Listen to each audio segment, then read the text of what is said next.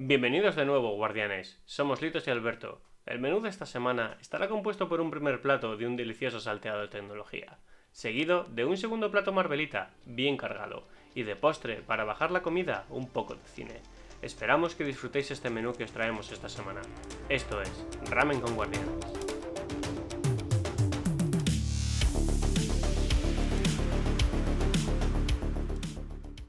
Buenas tardes, Litos. Buenas tardes, Alberto.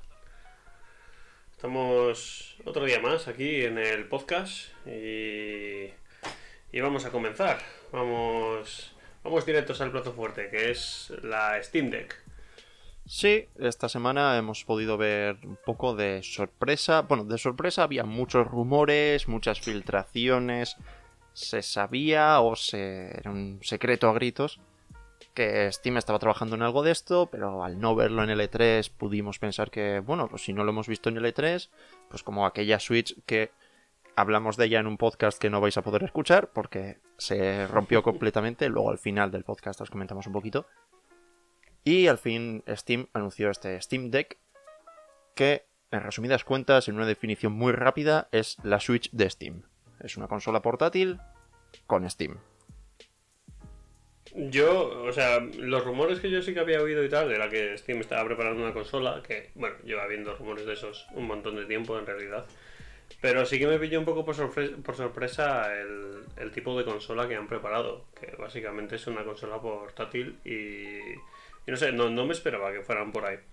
Sí es cierto que yo no la llamaría la Switch, me parece que está habiendo muchas comparaciones con, con la consola de Nintendo, cuando yo creo que no tienen ni punto de comparación al final. Esto no, no es más que un PC eh, con sistema operativo de PC básicamente, pero con dos joysticks pegados, por así decirlo. No, Entonces, de hecho, estoy. sí que es un...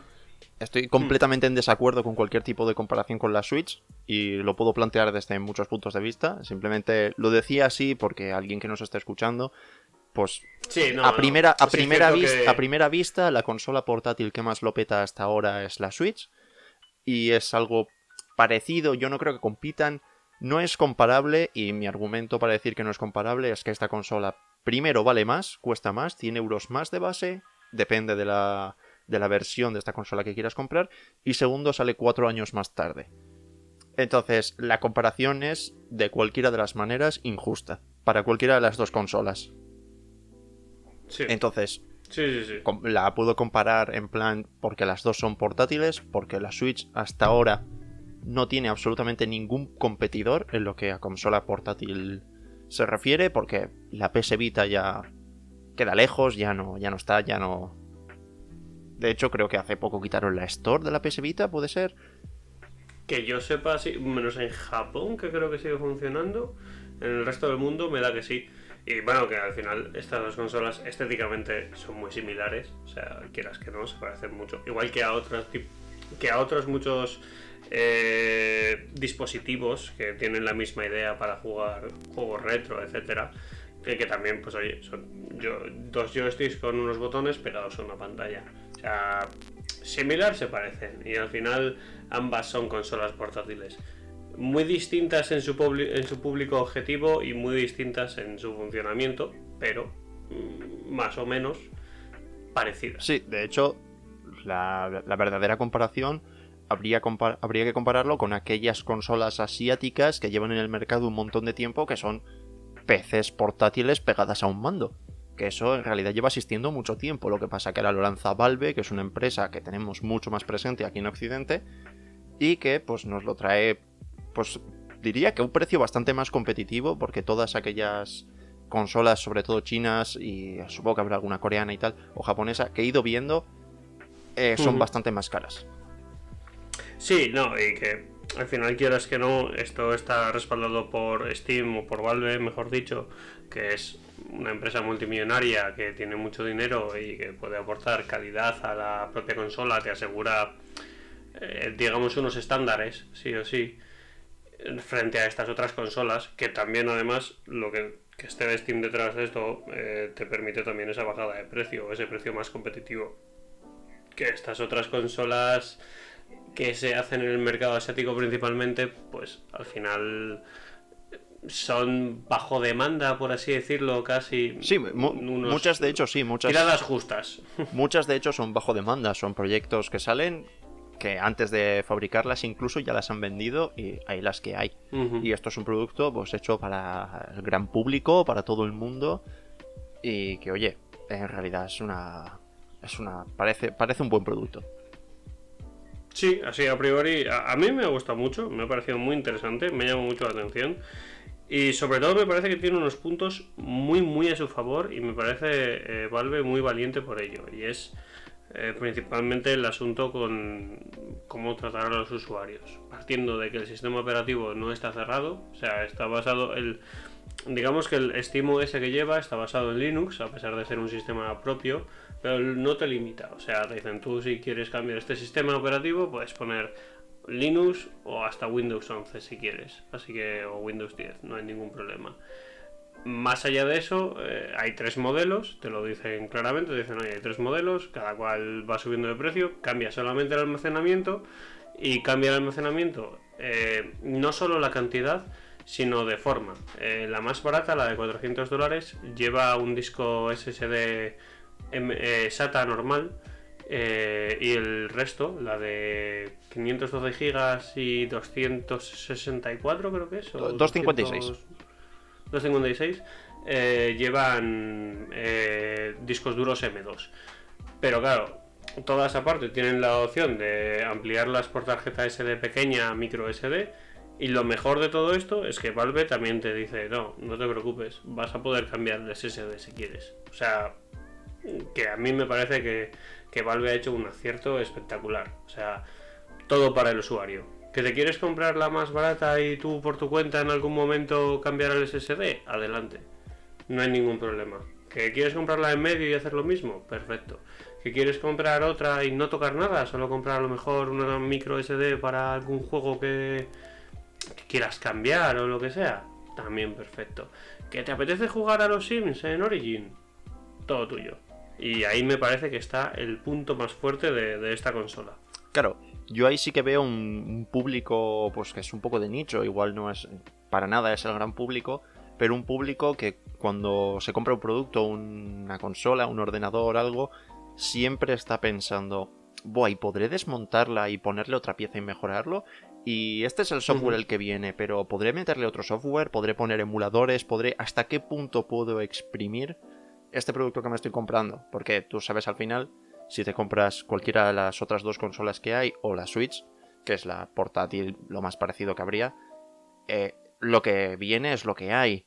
Si, eres muy hardcore, si sabes mucho de informáticas y tal, igual puedes hacer algo más. Pero ya estás jugando con algo que no está pensado para que juegues con ello.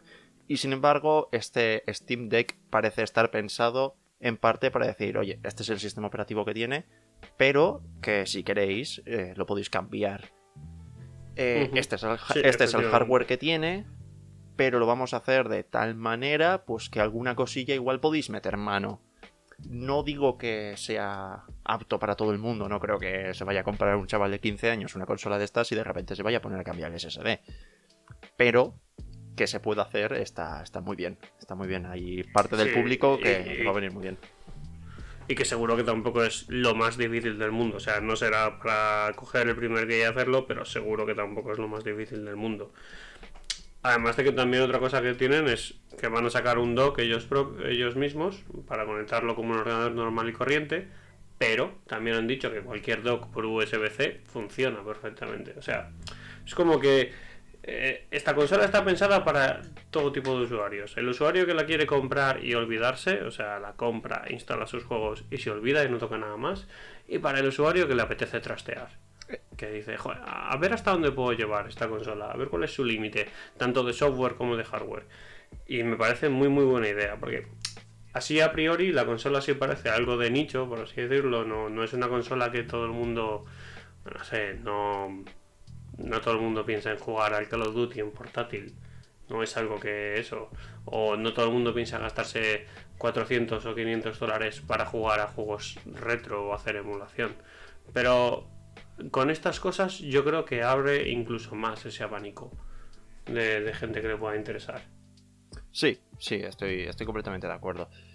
Y luego, pues es más decir que esta consola es más un PC. Está más cerca de todas las características que nos ofrece un PC que una consola. Porque luego también, un, para mí algo que es muy bueno, que podrías, viendo el producto, podrías decir, va, esto seguro que no lo tiene. Y es que puedes conectar casi cualquier tipo de dispositivo por Bluetooth.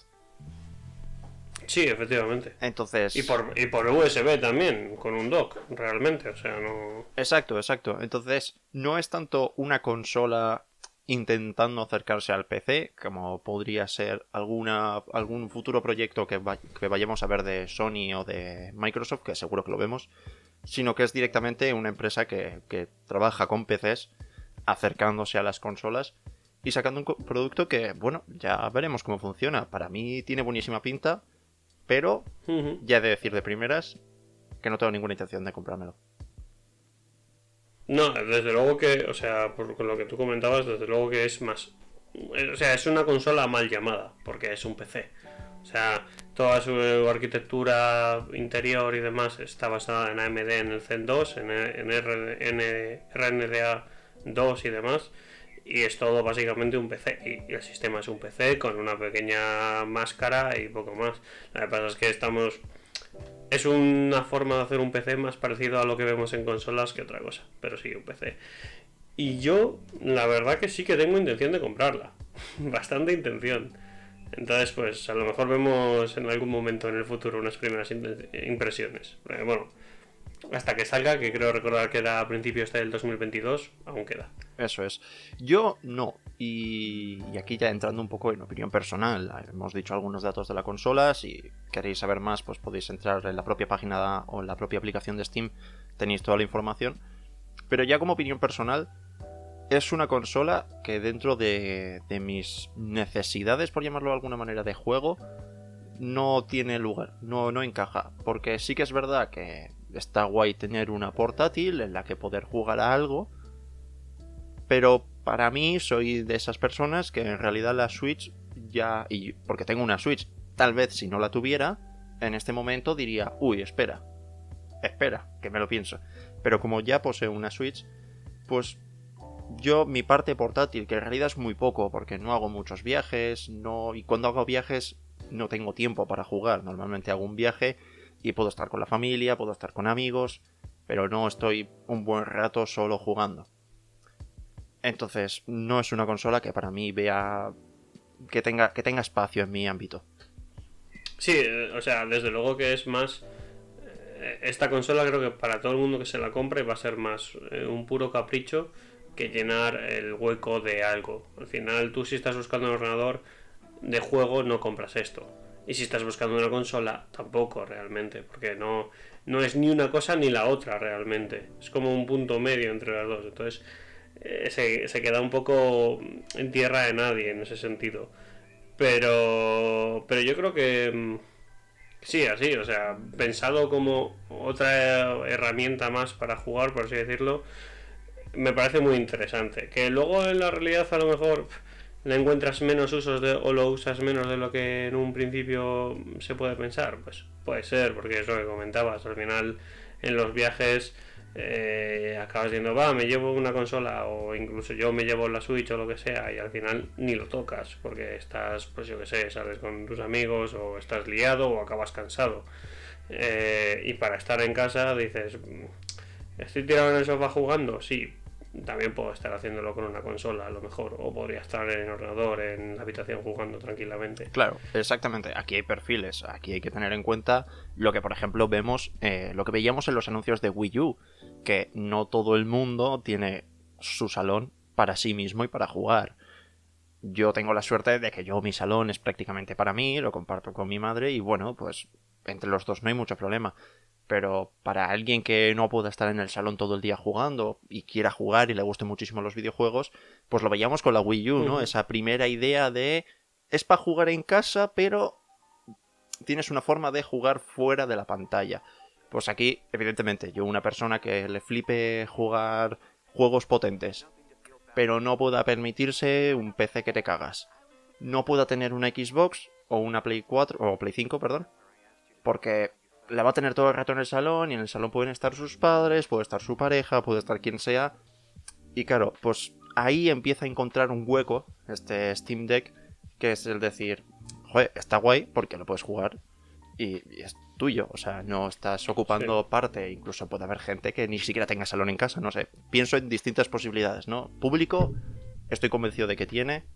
Gente que, gente que viaja mucho, no por razones de ocio, no porque se vayan de vacaciones, sino porque se mueven mucho por trabajo, por lo que sea, y quiere esos ratos de, de ocio, de relax, decir, oye, mira, pues me siento aquí en el sofá donde esté y me pongo un rato con la consola. Sí, no, incluso gente que, quien no quiera renunciar al ámbito sociable, en el sentido de, por ejemplo, una persona que vive en familia o con su pareja mismamente y eh, su pareja esté viendo, su familia esté viendo una película o una serie y tú quieras estar con ellos, pero a la vez te apetezca jugar, pues oye, esto te lo permite. Tú nada te limita a estar en el sofá viendo una película o una serie mientras juegas. Solo tu capacidad de atención. Claro. Ese sería el único límite. Exacto. Entonces, ahí tiene también su hueco. Eh, no está, está bastante bien pensado también. Entonces, ese, ese punto, no debemos olvidar la característica principal de este producto, es que es portátil. Que, y es todo lo que estamos hablando ahora. Y que no existe ninguna otra portátil, salvo estas opciones que hemos hablado del mercado asiático, que aquí llegan bastante menos, o es más difícil, o es más confuso conseguir. Pues es esa portátil que te trae todo el mercado de todos los productos de PC, todos los juegos AAA. De alguna manera te los traen a un formato portátil que para mucha gente puede estar muy bien. Sí, aunque aún así esta consola sigue levantándome las mismas duras, dudas que me, que me levantan las consolas del mercado asiático. Y son principalmente dos o tres, podríamos decir. Una que es la que menos me preocupa, que es el calentamiento, el cómo se sienta en la mano de jugar un rato. al final quieras que no, molesta. O si lo tienes muy cerca y estás en verano con el calor que hace, también va a molestar. La otra cuestión es el peso. Eh, estar jugando con una consola que pesa es muy incómodo. Pues estar sosteniéndola y demás. Y la última sería la batería, que habrá que ver. Respecto al peso, debe de pesar unos 600 gramos. Así que... Eso he leído. Pero como es tan... Claro, el, el tamaño... Hasta que no lo tienes en la mano... El tamaño siempre puede hacer que el peso como que se diluya, como que sea más... Porque al final, si te dijesen un móvil de 600 gramos, dirías, madre mía, ¿a dónde vas? Porque el móvil normalmente lo tienes en una sola mano, en el centro de la mano. Esta consola es una consola que vas a agarrar por los lados. Si el peso está... El peso estará distribuido. de manera uniforme. No creo que tengas todo el peso a un lado. Sería absurdo. Entonces, igual se nota menos. Creo que va a ser una consola pesada pero sí, yo también lo creo. no creo que tanto como para decir, joder, es que tengo que dejar de jugar porque se me cansan las manos. Pero bueno, respecto a la temperatura, mm, no lo sé, no lo sé cómo andará, pero me acabas de dar una idea que es... Eh, es una tontería, pero me acabas de, de traer a la cabeza una cosa. Y es que en la Switch nunca me ha molestado la temperatura y ahora me doy cuenta por qué. Porque los Joy-Cons al estar separados de la propia consola no se calientan. Efectivamente. Nunca... Es que al final hacen, hacen de barrera, por Nunca lo había pensado, pero claro, nunca en la Switch, nunca te pasa que estando jugando portátil notes ese calor en las manos molesto y tal, y que las manos, pues hay gente que le sudan más o sudan menos, pero encima al estar caliente y tal, porque pues, no se calientan directamente. Así que... Bueno, y luego... Habrá que ver. Pese al precio de los Joy-Cons, eh, la Switch tiene la ventaja de que al final si se te estropea un botón, un lo que sea, puedes cambiar el Joy-Con y ya está. Yo quiero pensar que ahora todos somos muy mal pensados debido al drifting de la Switch, pero me gustaría pensar que estos joysticks no se van a romper en 5 días.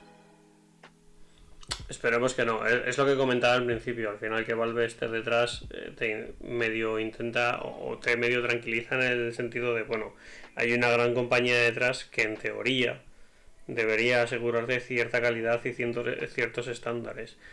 También eso se pensaba con Nintendo y luego pasó lo que pasó, pero bueno. Claro, al final nos podemos encontrar cualquier tipo de sorpresa y para eso lo mejor es simplemente esperar a que salga, ver las reviews, ver varias reviews distintas o de, de alguien en quien confíes, que sepas que la va a tener y entonces pensártelo de verdad.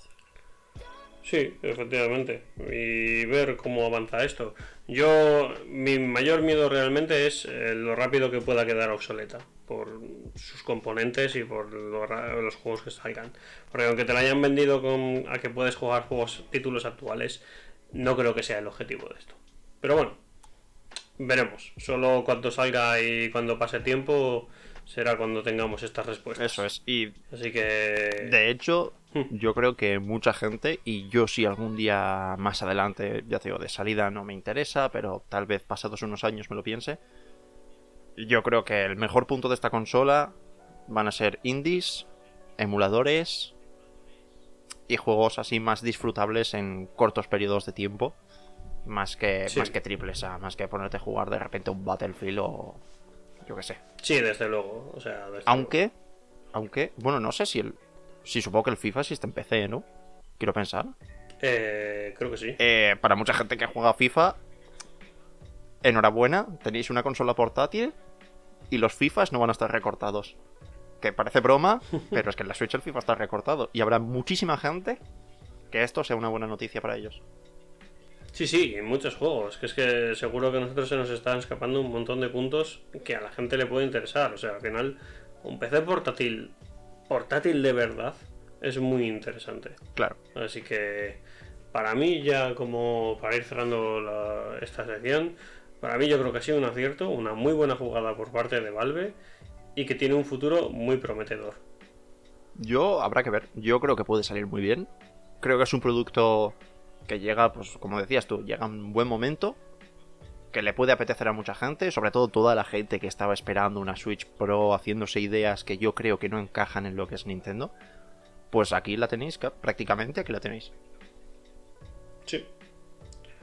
Sí, sí, sí, desde luego. Y bueno, podemos pasar al siguiente tema de hoy, que es el siguiente. Hace una semana, exactamente, dije, y lo digo muchas veces, pero me acuerdo de la última vez que lo dije.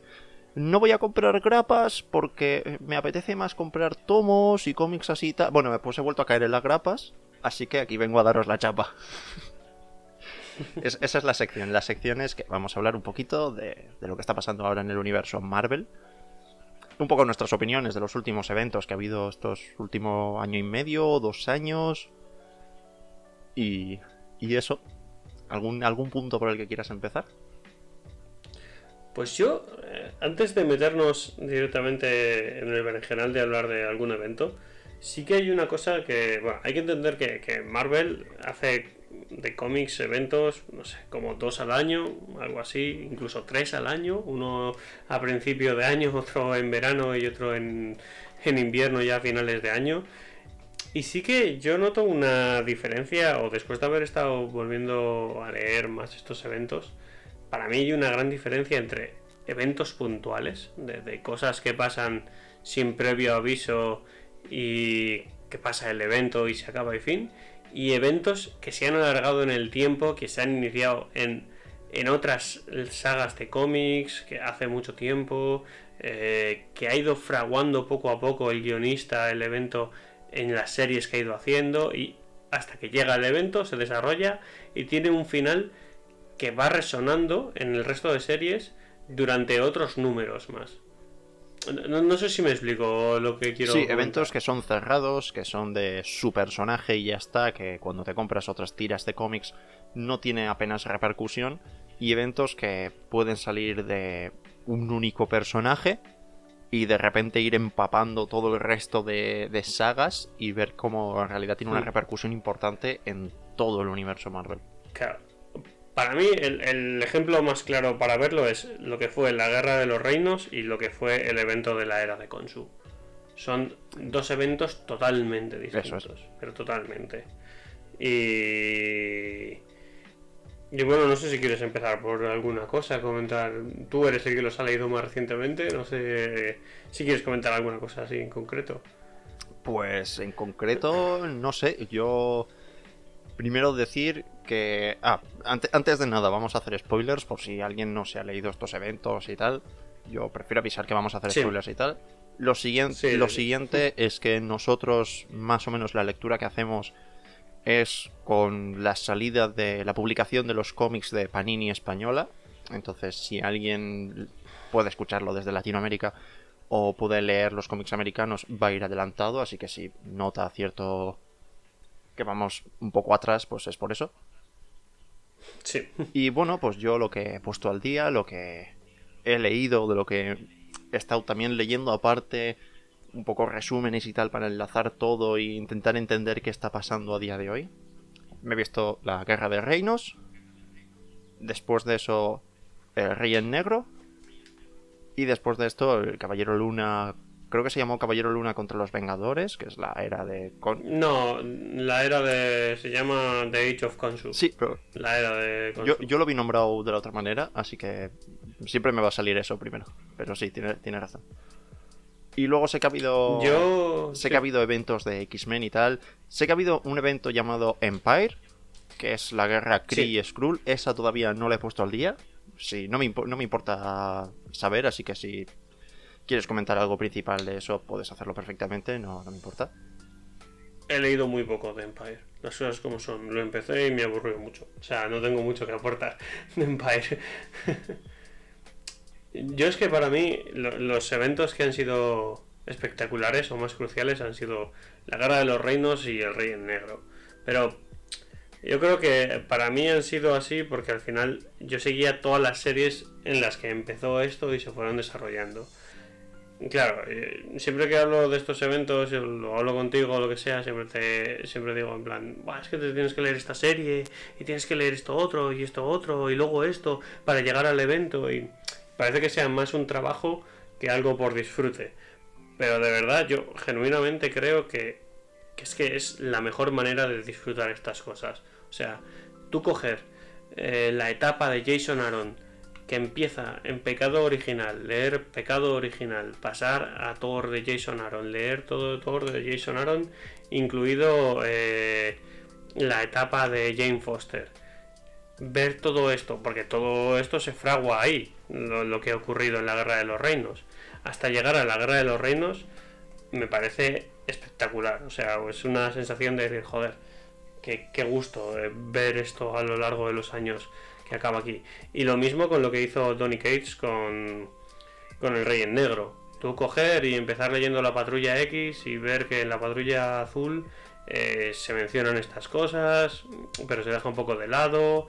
Luego empiezas a leer eh, Guardianes de la Galaxia y ves que se vuelve a retomar y dices, pero ¿por dónde está yendo esto? Luego de repente coges y sale una miniserie de cinco números que se llama eh, Black Silver Surfer y dices, coño, que esto está unido también a esto y ya lees Venom y finalmente hay un mini evento entre medios que es Matando Absoluta para llegar al evento del Rey en Negro y dices, joder, es que como has hilado números del 2016 o 2017 hasta esto. Sí, y me, parece espectacular. A mí, para mí, Rey en Negro es como. Porque la, la, Guerra de Reinos no me enteré tanto, no fui leyendo tanto lo que venía antes. Sin embargo, Rey en Negro es como que me ha marcado mucho, como que me ha vuelto todas las ganas de volver a leer Marvel y de volver a estar al día. Es algo que en realidad creo que voy a ir haciendo siempre, dejarlo de vez en cuando y luego volver otra vez. Porque escoger Rey en Negro, leerlo y pensar, es que la primera vez que dije, bueno, primera no, porque ya me había metido antes, pero la última vez que recuerdo decir, Buah, me voy a poner a leer grapas, voy a ver por dónde entro. Y entré, precisamente, por el mi evento, el arco de, de la patrulla azul, en la que empezaban a hablar de Venom, y decir, jolín, es que justo empecé aquí y me lo estáis cerrando ahora, y me voy leyendo todo y voy viendo todo lo que pasó por medio, y es genial. O sea, es, es un evento que quien quiera leerse simplemente el evento, pues está interesante, vas a ver la batallita. Ahí siempre voy a mantener mi crítica a Marvel y es que todo se arregla a hostias. Pero bueno. Sí. Pero quien se haya ido leyendo todo, quien esté al día, eh, wow, es increíble, es genial. Es súper disfrutable. O sea, es una barbaridad. Es eso, el haber leído miniseries que pensabas que estaban inconexas, como puede ser eso de Guardianes o puede ser eh, Estela Plateada Negra, y decir, ah, que esto desembocaba aquí, acababa aquí. Y con Jason Aaron aún más allá, porque Pecado Original, pues no sé si es del 2013 o algo así. Sea, lleva, con, lleva Jason Aaron con el carnicero de dioses y los elfos oscuros, etcétera. ya no sé ni los años preparando esto. Hasta que finalmente ha acabado, o acabó en la Guerra de los Reinos. Y tuvo un final espectacular. De hecho, es lo que comentaba, no solo acabó, sino que desembocó en tres series nuevas, que era el, el Rey Thor, eh, Valkyria y la nueva serie de Thor también. Y, decías, joder, espectacular todo, que, que, este evento que ha durado tantos años encima desemboque de, en esto.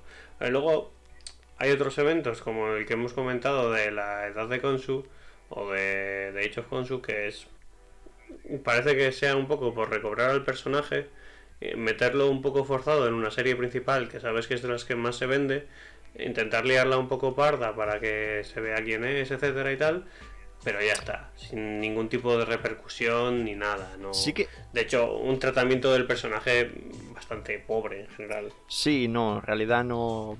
Creo que no vas a conocer el personaje por leerte justo ese, ese evento, pero sí que creo, o me da la sensación por otras cosas que he leído y por cómo creo que está fluyendo ahora todo esto, que en realidad es un preludio. En realidad es un preludio a lo que tenemos ahora que no vamos a hablar, que es el torneo Fénix, y lo que quiero pensar que vendrá después. Que de eso sí que no tengo ni idea, sé que en Estados Unidos habrá salido algo, pero no tengo ni idea, y de hecho torneo Fénix no lo vamos a tratar ahora. Pero por cómo termina, por cómo termina también el Rey en Negro, yo creo que es un... ¿Habéis visto cómo terminó Rey en Negro? Eh, mirad ahora la, edad de Konsu. ¿Habéis visto? Estáis viendo lo que está pasando, ¿verdad? Ahora entramos. Sí, puede ser. O sea, sería lo más lógico al final que estén preparando algo más allá de estos, de este mini evento que hubo eh, para hacer algo más grande. Sería lo más lógico. Entonces, y claro, aquí los títulos siempre hacen un poquito de spoilers. Y tenemos que en septiembre sale en España el primer capítulo, la primera parte de Heroes Reborn. Y este título ya te, da a entender cositas. Piensas, uy, uy, verás. Y ahora están con el torneo Fénix. Y dices, uy. Y por, por eso, por el final de cómo terminan estos dos eventos anteriores, yo me gustaría pensar, o tengo toda la sensación de que están preparando algo un poquito más grande. Al final en agosto tenemos, eh, se acaba la serie de Venom, también aquí en España, que ya acabó hace poco en Estados Unidos. Y de Vengadores es lo que comentábamos, digamos que la principal también. Bueno, sí, que, que eso lo hemos comentado en realidad fuera del podcast.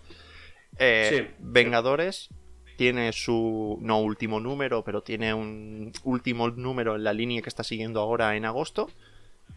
Y luego será sustituido por Vengadores Mechas, que pues a quien le haga gracia pues que se lo lea. Yo seguro le echo un vistazo, pero no es lo que más me apetece.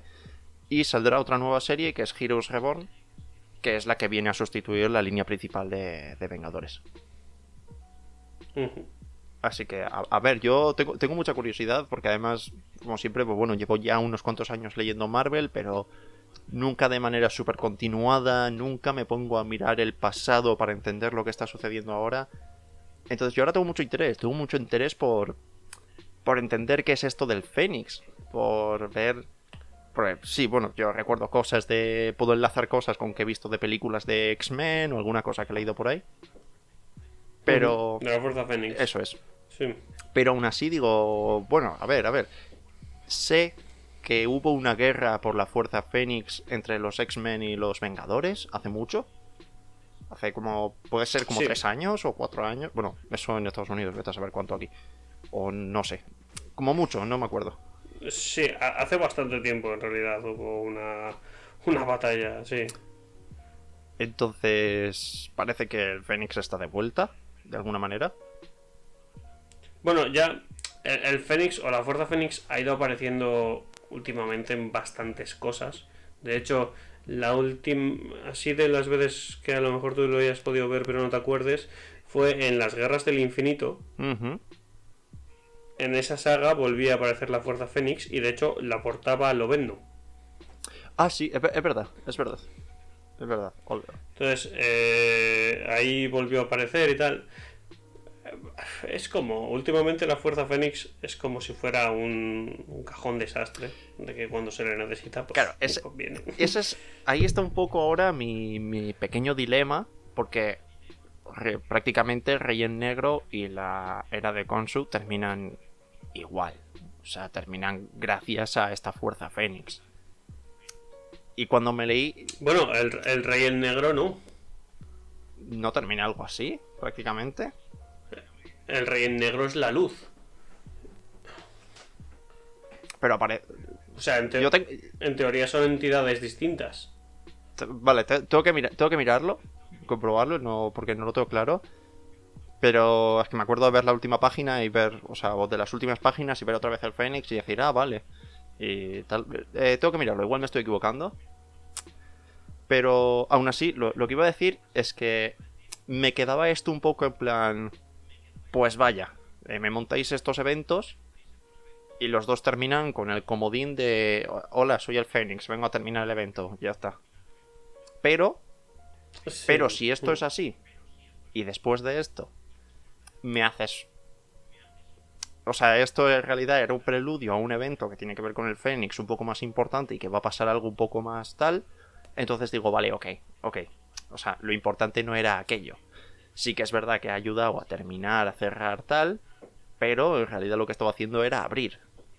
Entonces no me molestará tanto. Pero... Claro, hay que ver por dónde va lo de la fuerza. La fuerza Fénix siempre está un poco ahí como sí, pero no. Hubo un momento durante Dinastía de M, creo recordar, que Wanda dijo no más fuerza Fénix, igual que con lo de los mutantes, y la fuerza Fénix se fue a la puta. En plan, se acabó la fuerza Fénix. Y luego, si no recuerdo mal, Cíclope encontraba como, como restos de la Fuerza Fénix o algo así. Y volvía a resurgir la Fuerza Fénix. Y de hecho, Kitty Pryde también la usó y tal. Y como que volvía a estar la Fuerza Fénix en el tablero de juego. Y ya se podía volver a medio utilizar. Y ahora parece como que la Fuerza Fénix pues aparece cuando se le necesita.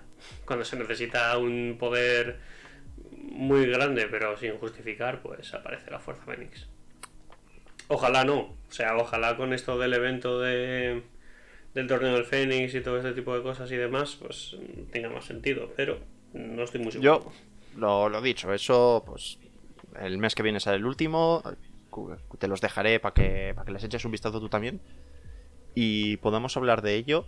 Sí que en este evento desarrollan un poco más lo que es todo esto de la Fuerza Fénix y tal, pero, a ver. A ver. Porque sí que es verdad que yo ahora no tengo tanto esa idea en la cabeza de la fuerza Fénix aparece cuando se necesita. Empiezo a pensar que aparece cuando le viene en gana. Un poco porque me apetece, porque aquí esto es un tablero y, interactúo cuando quiero. Sí, sí, sí. Pero veremos a ver.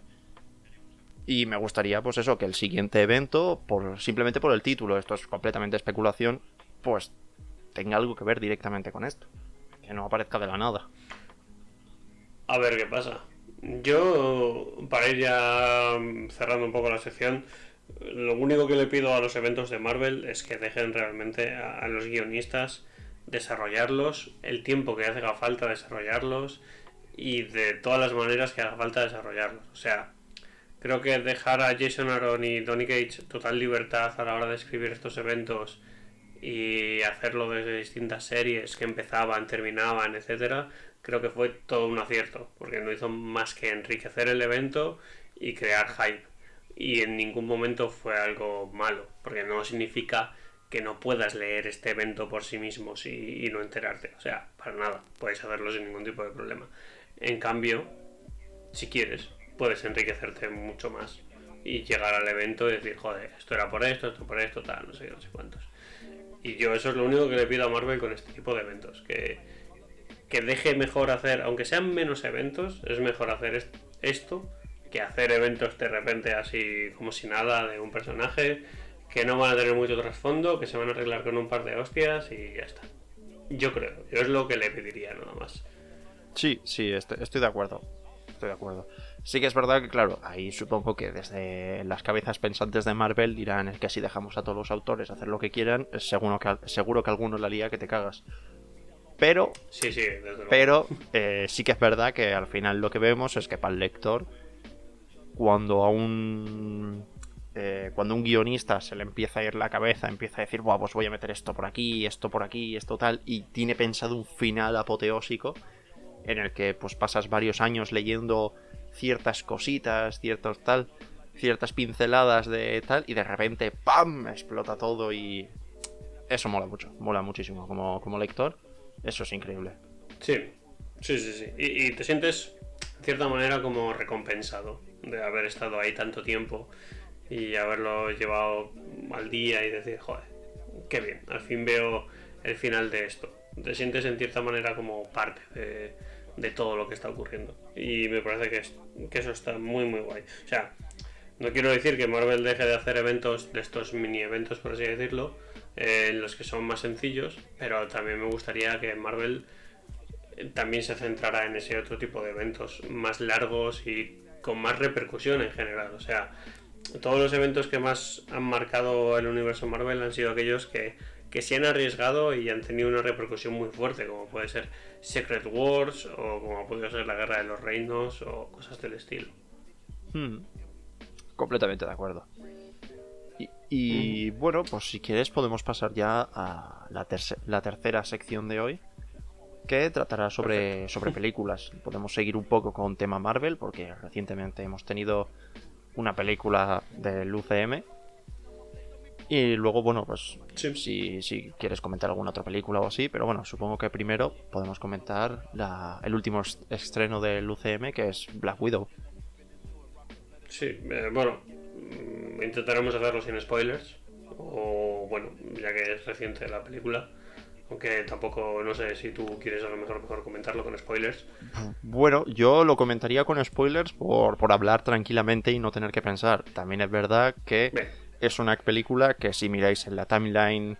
Algo, algo muy bueno que ha hecho Disney Plus es poner una timeline bastante clara en su búsqueda. Si miráis la timeline de, del UCM, viene justo después de Civil War.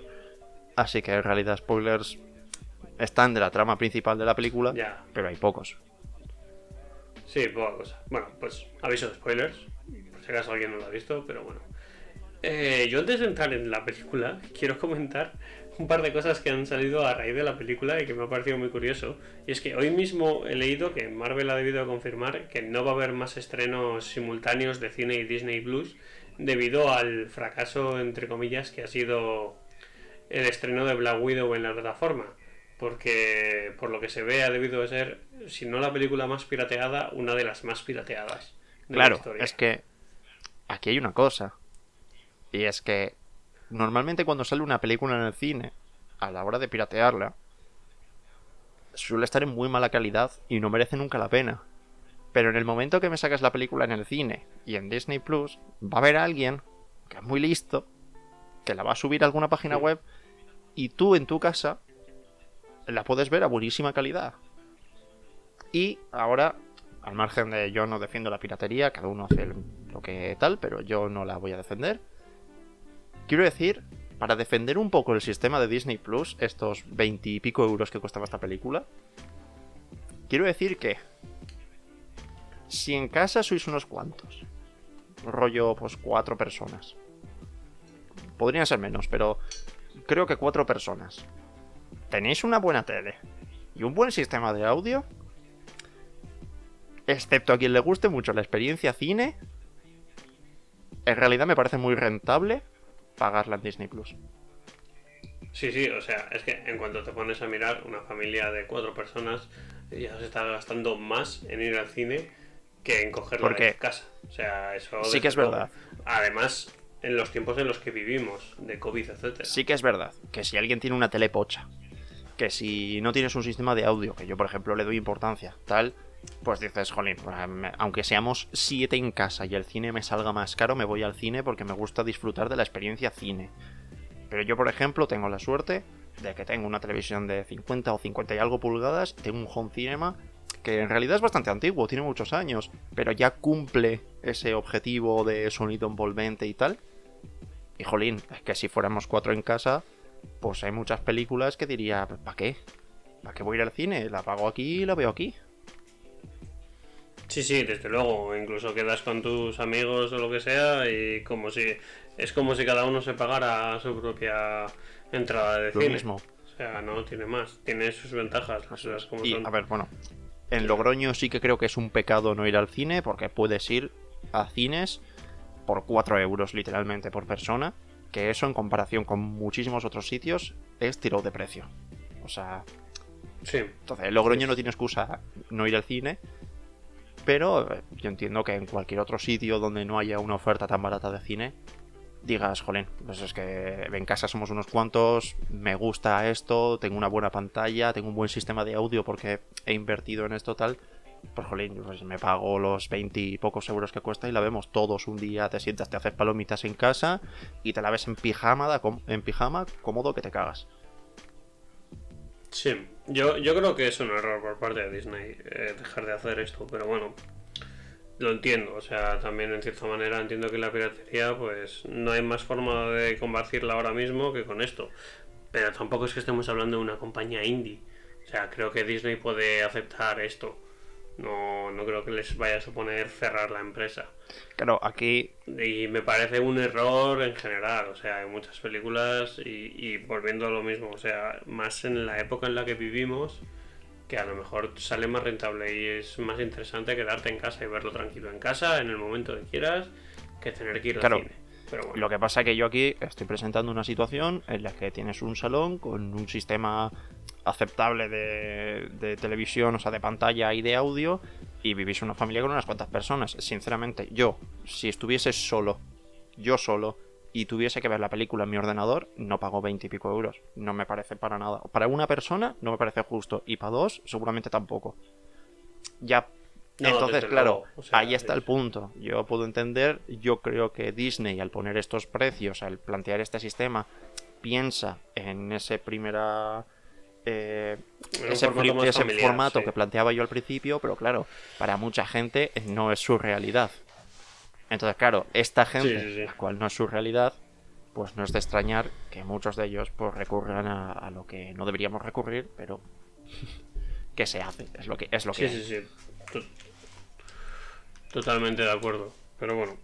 A ver, también se ha juntado que por desgracia la película, eh, igual que muchas otras películas en pandemia, ha pegado un bajonazo muy grande en, en su segunda semana en, en el cine. Y bueno, pues eso también le ha afectado, supongo, a llevar a tomar esta decisión. Claro, por supuesto, siempre hay que tener en cuenta que es- el mundo mm, ya todavía no funciona al ritmo que funcionaba antes. Por mucho que creamos que cada uno hace lo que quiere, sigue habiendo mucha gente que dice, yo no voy a ir, yo tal.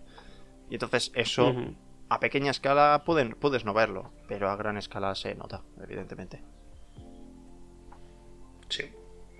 Y bueno, ya entrando más en tema, en la película, a mí me pareció una película, mm, bueno, aceptable, no sin cosas horriblemente malas ni cosas espectaculares, que no tenía ningún sentido en el momento en el que se estrena, porque las cosas como son, se tendría que haber estrenado antes de la, del evento final de Marvel, que fue Infinity War y Endgame, bajo mi punto de vista, se tendría que haber estrenado antes, porque hubiera generado, hubiera llenado un hueco de tiempo, hubiera generado hype y hubieras generado cariño a un personaje que todos sabemos cómo termina. Sí, es, es- es verdad, tenía, tenía que haber salido antes. A mí no es algo que me afecte o que me importe de alguna manera, porque, bueno, pues cada cierto tiempo me reveo todas las pelis y me vuelvo a hacer un maratón y tal, entonces para mí es como si llegase en cualquier otro momento. Pero sí que es verdad que lo piensas y dices, jolín, es que Endgame salió hace dos años ya. Es que esta película Sí, prácticamente no tiene sentido. Ahora mismo. Claro, entonces, esos son los mayores puntos débiles que le veo. Eh, por lo demás, pues una película de acción del universo de Marvel, sin mucho misterio, un poco más atrevida a lo mejor en algunas cosas que otros proyectos de Marvel, pero vamos, sin tampoco ser nada de otro mundo. Eh, como todas las películas de Marvel o como la mayoría, un insulto para sus historias en los cómics. Porque vamos, una forma de Sí, eh, tratar mal la habitación roja. etcétera. Evidentemente, siempre hay Eh, que asumir que el UCM eh, tiene cero que ver con los cómics, es su propio universo y Sí. que hay muchos aspectos que aunque los podrían trasladar, pues no lo van a hacer. Exacto. Y por lo demás, pues la directora intentó hacer eh, una aproximación o en algunas al formato diría de las películas de Jason Bourne con esas peleas eh, con una cámara muy rápida que se mueve mucho con distintos ángulos etcétera pero que cuando salió en Jason Bourne destacó porque era la, de las primeras veces que se hacía y era Jason Bourne pero en este caso ha sido como bueno pues una una escena de acción bien hecha, las escenas de acción, porque están bien hechas. O sea, yo no hacía nada más veía la película, solo me acordaba de las escenas de acción de Loki. Decía, menos mal, gracias a Dios. Porque las escenas de acción de las series de Marvel, exceptuando las de Falcon, eh, más o menos, el resto eran son horribles las escenas de acción. O sea, las coreografías de pelea y todo esto está fatal hecho. Entonces, al menos esta la veías y decías, bueno, se nota que hay aquí más trabajo, más lo que sea por detrás. Y la directora, pues bien, o sea, no. No tengo ninguna queja, no sé. Había mucha gente, pues como siempre, idiotas, diciendo que si por ser directora iba a meter eh, cosas de diversidad forzada y no sé qué, que primero la diversidad nunca es forzada, así que por mucho que estula. Y, y tampoco, o sea, realmente es que no sé, no, ha tenido nada, ha sido una película de. De, hecho, no, porque aunque podrías hacer un argumento bastante, bueno, bastante machista, que sería, no, pero es que las dos protagonistas son mujeres o algo así. Es que no hay ni una conversación en la que digas, wow, aquí han intentado hacer énfasis o aquí, o por lo menos a mí en ningún momento tuve esa sensación, porque hay veces que evidentemente yo estoy acostumbrado a un cine donde los protagonistas son hombres y donde se habla de hombres. Y de vez en cuando ves una película un poco más tal, un poco más pensada en ese punto y dices, ah, mira, esta conversación o esta escena... Joder, se nota que la han querido hacer un poco tal. En esta, en esta película ni siquiera encuentras eso. O sea, no, yo no, no, he sido capaz de ver una escena en la que diga, aquí creo que... No, no, no. No, para nada. Y, bueno, que, sí, que mucho todo lo que quieras y tal, el villano seguía siendo un hombre y, y, que le ayuda a liberarse de todos los problemas de su nombre y etcétera. O sea, que, que, le da los vehículos y todo esto a su nombre, o sea, que tampoco es que no haya un No, no, no, para nada. Pero bueno, pues está en un punto que pues está bien, yo creo, yo creo que está bien en ese sentido, por lo menos que está mejor que muchas otras películas que hayamos visto últimamente. Así que Sí, al menos los trajes no son excesivamente adheridos a la piel y con formas absurdas o escotes absurdos para pelear o tacones, etcétera. Exactamente. Así que por, por, lo menos en ese sentido está bastante, bastante mejor. No sé, yo ahí no diría ni, para bien ni para mal, le pondría ningún tipo de... no, no sé, no haría ni comentarios. Y respecto a la trama de la peli y tal, a mí me ha gustado, me, ha entretenido. No es no es una de esas pelis que, la veo, salgo del cine y pienso, Buah, no creo que vuelva a ver esto nunca más. Creo que la veré otra vez, fácilmente. Eh, en cualquier momento me sentaré. Mi madre, por ejemplo, no la ha visto. Así que en cuanto esté disponible en Disney Plus, en la suscripción normal, seguro que la vuelvo a ver. Y me entretuvo, me pareció divertida. Sí que tuve un momento que se me hizo un poquillo lento y tal. Pero por lo general se me hizo bastante divertida tiene esa parte que tiene Marvel en sus películas, que aun siendo una película de acción o tratando algún tema más o menos serio, tiene sus toques de humor, sus chistecitos y tal.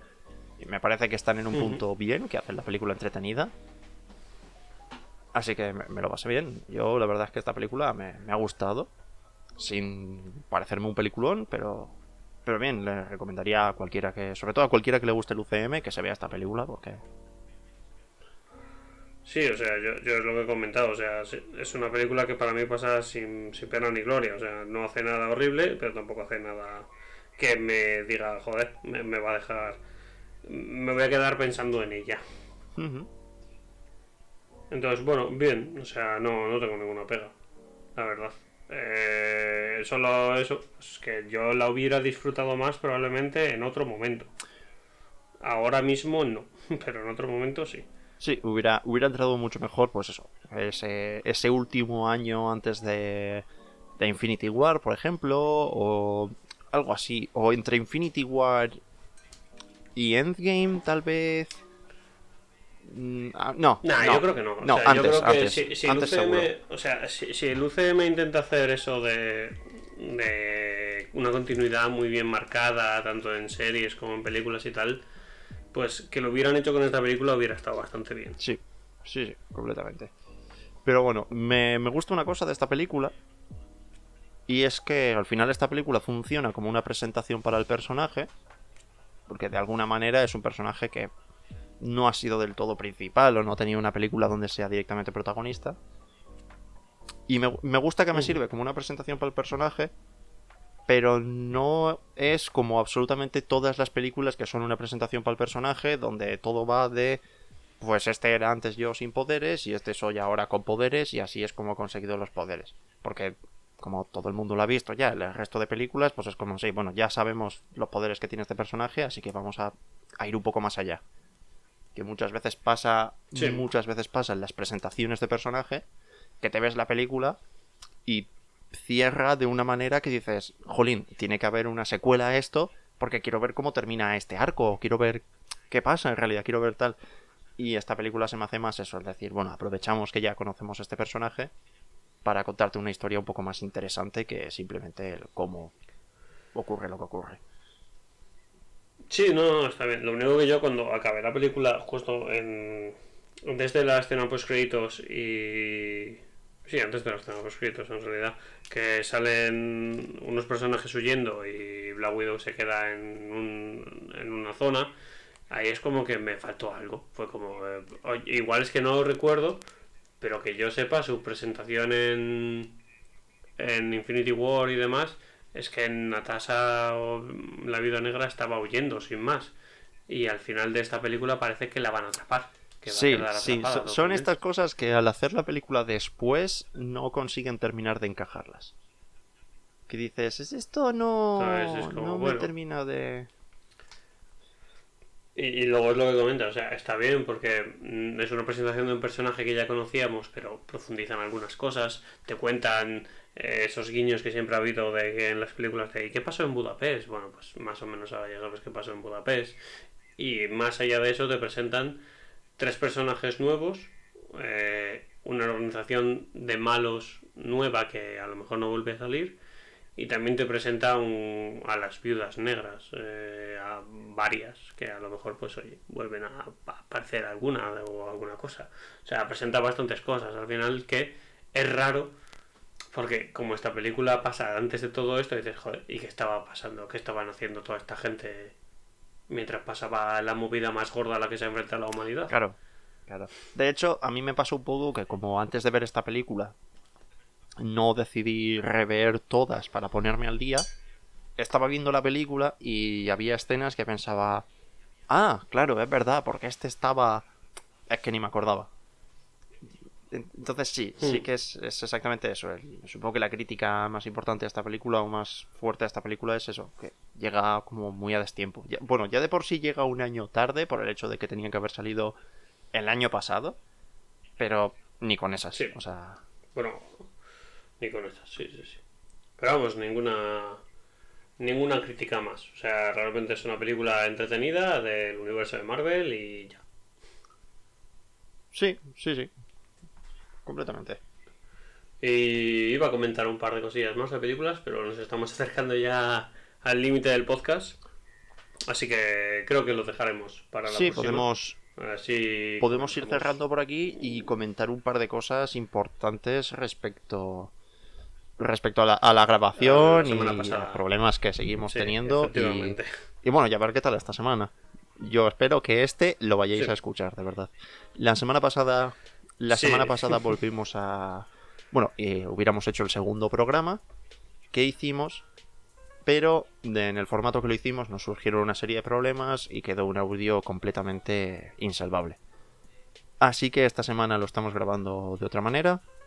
Esperamos que esta vez sí se pueda hacer. No lo estamos grabando en sábado, que era la idea principal de grabar estos programas, porque hemos estado este fin de semana fuera y tal.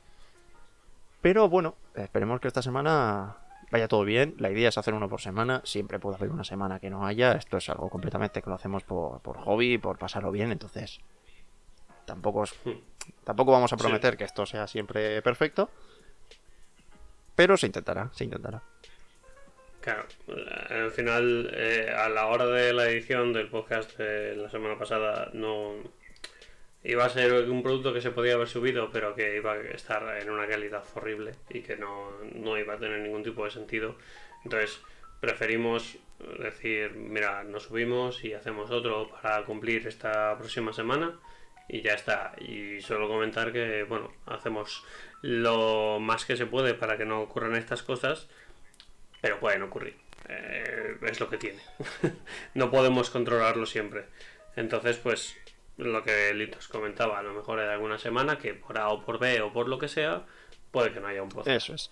Y voy a aprovechar a comentar que comenté en el anterior programa, pero que no tuvisteis la suerte de escucharlo, que es que este podcast ya está publicado en Anchor, Google Podcast, Spotify, Breaker, Pocket Cast y Radio Public.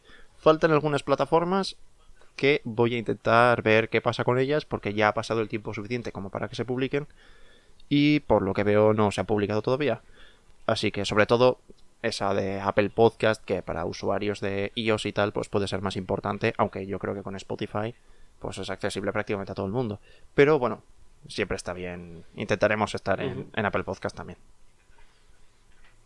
Sí, y lo mismo que comentamos la semana pasada, que no lo visteis, pero cualquier tipo de feedback que queráis darnos y demás, pues eh, hay ciertas plataformas que creo que te permiten dejar comentarios, como Google Podcast o Apple Podcast y alguna más, creo.